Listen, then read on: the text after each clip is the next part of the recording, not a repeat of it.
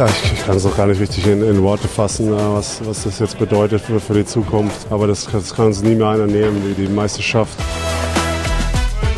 Danke für eure Unterstützung und ich habe den Pokal auch für den FC und für Köln gewonnen. Yeah! Wow.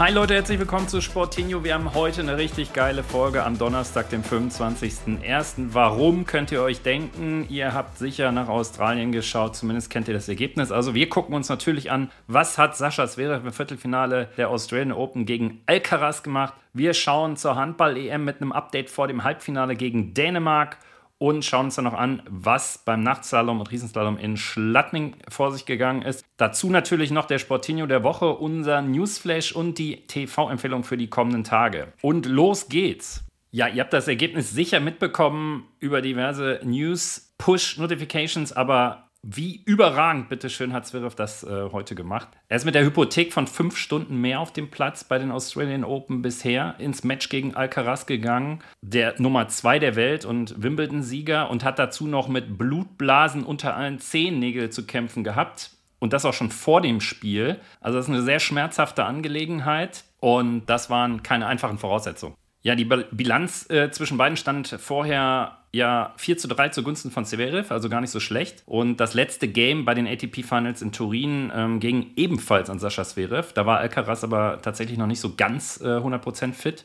Heute war es eine Night Session und aufgrund der kühleren Temperaturen und der schnelleren Bälle ähm, vielleicht sogar ein Vorteil für Sascha. Also so viel zu den Vorzeichen. Kommen wir zum Spiel. Also Sascha hat eigentlich den perfekten Start gehabt mit 3-0, war von Anfang an super konzentriert und Alcaraz noch nicht so ganz da. Zverev mit sehr gutem Service und vielen freien Punkten beim eigenen Aufschlag. Geht den Bällen nach, spielt ähm, viel offensiver als zu Beginn des Turniers und macht auch kaum Fehler. Im Gegensatz zu Alcaraz, der eine große Streuung in seinen Schlägen hat. Also Zverev geht super aggressiv in die kurzen Bälle von äh, Alcaraz und wird dafür auch belohnt, gewinnt den ersten Satz mit sage und schreibe 6-1 in nur einer halben Stunde. Also das war der beste Satz im Turnier von Sascha. Es wäre einfach sehr stark und Alcaraz deutlich unter seinen Möglichkeiten, muss man sagen. Spätestens beim 1-1 im zweiten Satz wird es dann ein offeneres Match dank Alcaraz, der sich steigert, spielt präziser, schlägt besser auf und pusht sich jetzt. Die Ballwechsel werden länger, es gibt mehr Rallyes, nicht mehr so viel freie Punkte für Sascha, aber er bleibt druckvoll und nah an der Grundlinie und steht nicht so weit hinter der Grundlinie wie bei den ersten Turnierspielen. Der geht früh in die Bälle und gibt Alcaraz so echt wenig Zeit, sich zum Ball zu positionieren, insbesondere wenn er eigenen Aufschlag hat. Also das Spiel steht und fällt vor allem mit dem Aufschlag von Zverev, aber der durchgängig gut ist, bis auf ganz wenige Ausnahmen im weiteren Verlauf des Matches. War ein ausgeglichenes Match mit einer 3-2-Führung für Alcaraz im zweiten und Tennis jetzt wirklich auf allerhöchstem Niveau mit Rallyes ähm, von 20 Schlägen und mehr. Alcaraz mit viel Druck mit seiner Vorhand und äh, provoziert mehr und mehr Fehler bei Zverev. Die resultieren dann in zwei Breakbällen für den Spanier, aber Zverev hält voll dagegen und gleicht trotzdem zum 3-3 aus. Das war unglaubliches Tennis zu dem Zeitpunkt, wirklich auf Finalniveau, absolute Weltklasse. Das Spiel drohte so ein bisschen zu kippen, weil Alcaraz einfach immer stärker wurde. Aber Zverev hat einfach immer voll dagegen gehalten, auch in den Rallyes und ähm, zwingt Alcaraz erst in den Einstand und vergibt dann eine Riesenchance zum Breakball. Dann kommt ein überragender Ballwechsel zum Breakball nach erneutem Einstand. Und Zverev holt sich das Break zum immer ja sehr wichtigen siebten Spiel im zweiten Satz. Also er bleibt dann anschließend super safe bei eigenem Aufschlag und holt sich direkt nochmal das nächste Break und entscheidet so den zweiten Satz also auch mit 6-3 für sich. Echt Wahnsinn, wie stabil und konzentriert er geblieben ist. Und Alcaraz ist ja nicht irgendeiner. Und äh, Boris Becker sagte, das beste Tennis, was er von Sascha Zverev je gesehen habe. Das kann man auf jeden Fall so stehen lassen. Vielleicht noch ein kurzer Einschub. Sascha Zverev ist Diabetiker, also dafür alleine schon mal riesen Respekt, auf welchem Leistungsniveau der agieren kann, mit äh, so einem Krankheitsbild sozusagen. Und so wichtig als Inspiration für alle da draußen. Also Alcaraz findet in den ersten zwei Sätzen zu keinem Zeitpunkt ein geeignetes Mittel gegen einen sehr starken Zverev. Beide haben dann einen sehr souveränen Start bei eigenem Aufschlag im dritten Satz. Zverev lässt aber nicht locker und gibt Alcaraz wirklich ein paar Denksportaufgaben mit auf den Weg. Der Spanier, der sucht verzweifelt nach einem Matchplan und verliert wirklich etwas den Faden. Zverev holt sich das nächste Break und erhöht beim eigenen Service auf 4-1 im dritten. Da hat man schon gedacht, okay, das könnte jetzt schnell zu Ende gehen. Der bleibt also bei 100% ähm, Konzentration und lässt Alcaraz nicht zurück ins Match. Steht dann 5-2. Kritische Situation bei 0-30 und eigenem Service für Zverev beim Stand von 5-3, wie gesagt.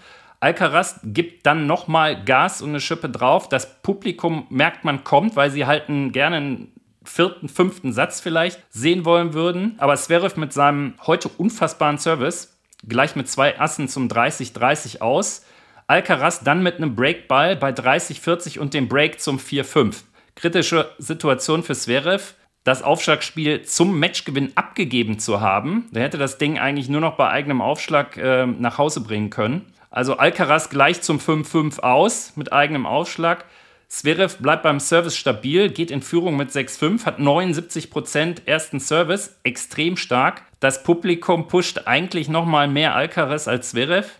Alcaraz dann mit solidem äh, Spiel zum 6-6 und Tiebreak im dritten. Zverev fehlt ausgerechnet in Tiebreak ein bisschen die Entschlossenheit und Präzision in seinen Schlägen, vergibt die Chance zum 3-1 und weitere gute Chancen. Stattdessen kassiert er zwei Mini-Breaks und Alcaraz dreht nochmal auf, ist aggressiver, ist druckvoller und der Spanier übernimmt die Initiative im Tiebreak und holt sich verdient den Tiebreak zum Satzgewinn im dritten und liefert dann wirklich Zauberschläge ab, so wie man sie aus besten Zeiten äh, des Spaniers kennt. Sascha Zverev reagiert eigentlich nur noch und das Momentum im Spiel scheint total gekippt zu sein. Und das macht eigentlich die Faszination ja bei den drei Gewinnsätzen aus, ne, wenn es dann über fünf geht. Also da hat man wirklich gedacht, Mist, das Spiel kippt vor allen Dingen jetzt auch noch mit der medizinischen Behandlung bei Zverev. Der nimmt eine Medical Timeout wegen seiner Blutblasen und man denkt sich einfach nur, wow, der muss echt platt sein vom Fünfsatz-Match zuvor. Und natürlich ähm, durch seine ramponierten Füße und den Blutblasen. Das kann eigentlich nur in die Binsen gehen, vor allem weil Alcaraz immer stärker wurde. Man sah das auch an der Körpersprache im Gesicht. Ähm, der war jetzt richtig heiß. Und äh, dann beginnt trotzdem der vierte Satz mit einem Break von Zverev und einem direkten Rebreak durch ähm, Alcaraz. Also die Belastung für Zverev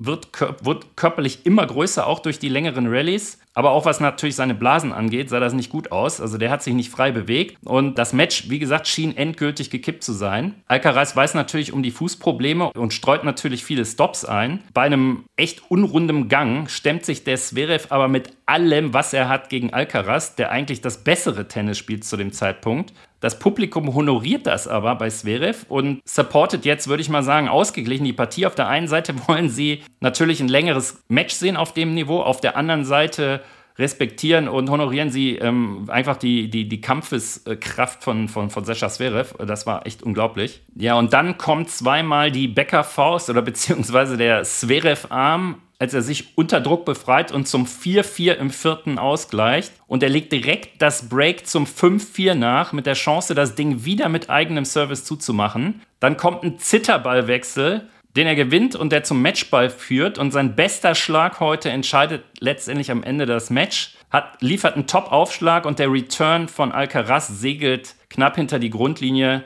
Damit war der Sieg eingetütet. Also das war wirklich finalwürdig, ein grandioses Tennismatch. Leute, ich habe es euch gesagt vor ein paar Folgen, der Mann ist reif für einen Titel. Und deshalb geht der Sportinho der Woche natürlich auch ganz klar an Sascha the Machine Zverev. Das war wirklich eine Bestnote 10 für seinen offensiven Matchplan, seine Präzision heute. Vor allem aber seinen Kampfeswillen und seine Schmerzgrenze. Also wirklich Hut ab. Das muss Hölle wehgetan haben. Der ist hinterher auch zur Pressekonferenz gehumpelt, während Alcaraz im Cooldown-Fitnessraum wirklich aus einer Tour geflucht hat. Da haben sie hinterher hingeschaltet. Der Ton war zwar aus, aber man konnte schön sehen, wie er da wie so ein Rohrspatz auf dem, auf dem Indoor-Bike saß. Also das war im wahrsten Sinne des Wortes großes Tennis. Kommen wir nun zum nächsten Top-Highlight. Leute, geil, wir sind im Europameisterschafts-Halbfinale im Handball. Mega. Bisschen glücklich, egal. Das Spiel gegen Kroatien können wir heute auch relativ schnell abhaken. Die Halle ist wie immer voll da. Kräfte konnten etwas geschont werden über die Rotation, aber es handelt sich natürlich auch um ein Spiel mit Muster ohne Wert eigentlich und ist eher in die Kategorie wichtiges Testspiel einzuordnen. Denn das Halbfinale stand durch die Niederlagen von Österreich und Ungarn ja vor Spielbeginn bereits fest. Aber dennoch zeigen sich wieder ein paar Erkenntnisse, die sich im Turnier schon angedeutet haben. Also erstens, der zweite Anzug passt nicht. Man muss sagen, wir haben wirklich ein starkes Leistungsgefälle zwischen den ersten sieben und der Bank, vielleicht mit der Ausnahme von David Speth. Wir verwerfen leichtfertig viel zu viele Chancen, wirken dabei oft unkonzentriert und zwar nicht nur heute im Spiel. Dass wir viele Chancen hatten, ist dabei auch ehrlich gesagt nur ein schwacher Trost, weil das gegen Dänemark deutlich schwieriger wird, von den Franzosen mal ganz zu schweigen mit ihrer massiven Deckung. Und da warten dann mit Landin und Nielsen zwei der besten Torhüter weltweit zwischen den Pfosten. Ja, und drittens vertun wir so leider natürlich die Chance, Rhythmus, Selbstvertrauen und äh, uns Gefühl für das Halbfinale zu holen. Müssen wir einfach abhaken. Man muss hier der Mannschaft bei aller geäußerten Kritik auch ein äh, Riesenkompliment machen. Sie hat das Halbfinale und damit auch klar das Turnierziel erreicht. Punkt. Am Freitag geht es dann um alles oder nichts im Kampf um die Medaillen. Wie gesagt, hier wartet Dänemark. Ähm, die haben elf Spieler aus der ähm, Bundesliga, aus der Handball-Bundesliga drin. Aber die spielen halt eine andere Rolle und oft eben bekleiden die Schlüsselpositionen und Schlüsselrollen in den Vereinen im Gegensatz zu unseren Bundesligaspielern. Da muss man mal schauen, wie die Kräfteverhältnisse sich dann so im Halbfinale zeigen. Hoffen wir mal auf den äh, David gegen Goliath-Effekt. Am Freitag geht es dann halt um alles oder nichts im Kampf um die Medaillen, in dem eigentlich vor der EM vermeintlich erwarteten Halbfinale ähm, Deutschland-Dänemark. Und auch um die Qualifikation für Olympia in Paris, darf man nicht vergessen, denn wenn Frankreich ins Finale kommt, wäre der zweite definitiv qualifiziert und der dritte, sofern der andere Finalist Dänemark heißt. Das hoffen wir natürlich nicht, da möchten wir schon gerne selbst hin. Werfen wir also mal einen Blick auf unseren Halbfinalgegner von Freitag. Die Dänen verlieren überraschend ihr letztes Hauptrundenspiel gegen Slowenien, also äh, da stehen wir denen in nichts nach, waren aber auch schon als Gruppenerster qualifiziert. Also die schonen auch ihre ganzen Topstars, von denen sie leider aus unserer Sicht wirklich reichlich haben. Die haben eigentlich auf jeder Position zwei Weltklasse-Spieler im Tor angefangen, wie gesagt. Also kein Grund zum Überschwang nach der Niederlage Dänemarks gegen Slowenien. Wer noch einen Beleg für die Dominanz von Dennis Steinemeit braucht, hier mal so ein paar Fakten. Die sind jetzt dreifacher Weltmeister der letzten drei Turniere 2019, 2021, 2023, Olympiasieger 2016, nur Olympia-Zweiter 2020. Aber die gute Nachricht, bei Europameisterschaften läuft es nicht so richtig runter, schwächeln sie ein bisschen. 2020 in der Vorrunde raus, 2022 in Anführungsstrichen nur Dritter. Und seit dem Ungarn-Spiel sind wir endgültig eigentlich im Turnier angekommen. Das hat jetzt natürlich ähm, am Mittwochabend leider ein bisschen anders ausgesehen.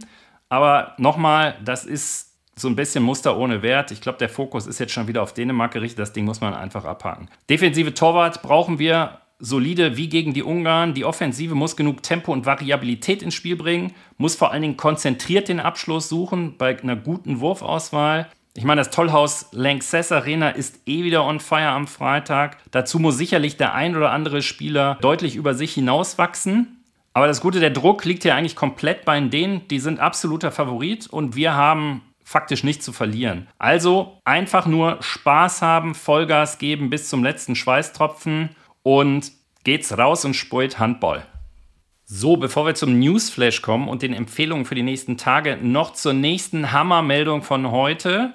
Linus Strasser gewinnt überragend den Nachtslalom in Schladming am Mittwochabend.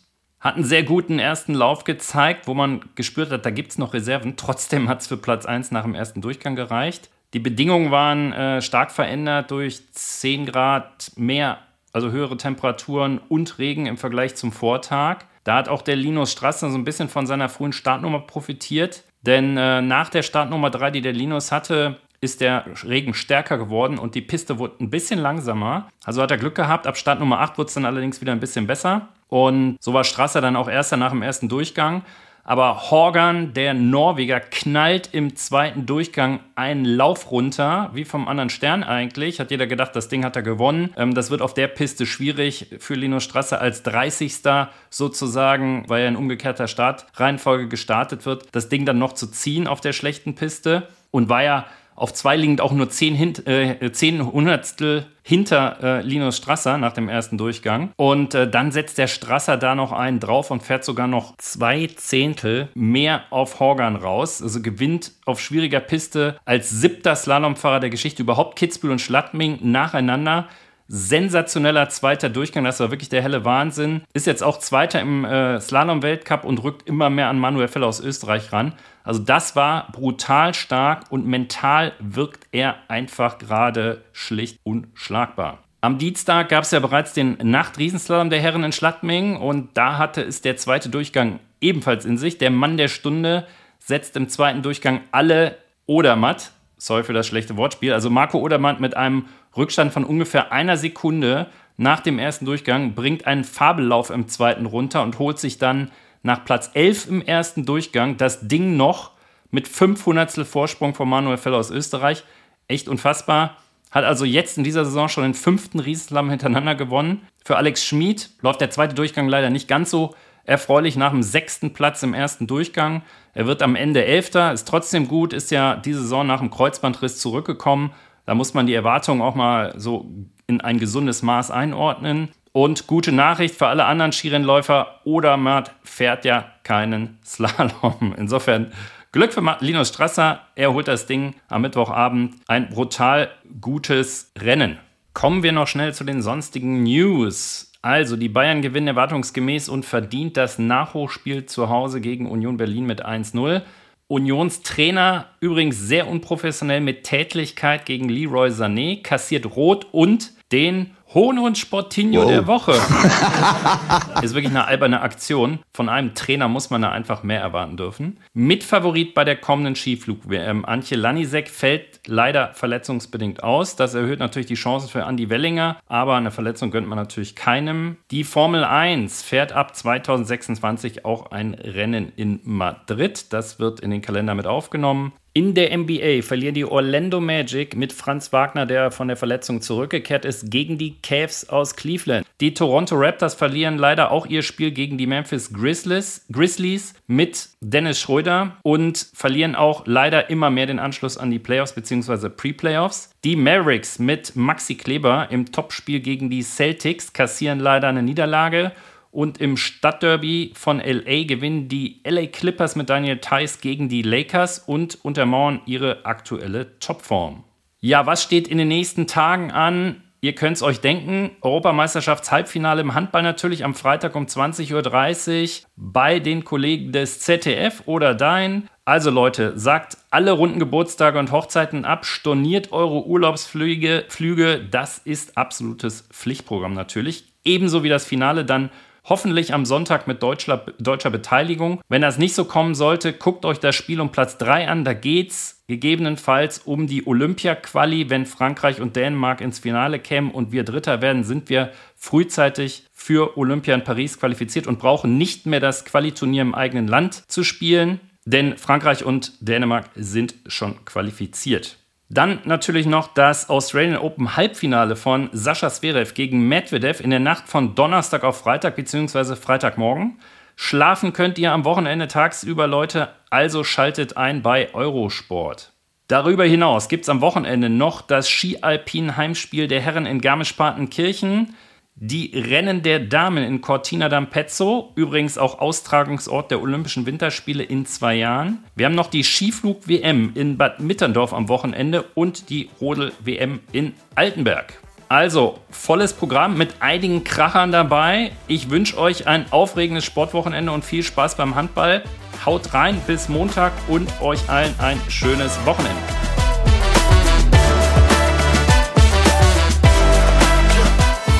Nein, wir können nur sagen, tausend, tausend, tausend Dank. Es war fantastisch. Ihr seid unglaublich.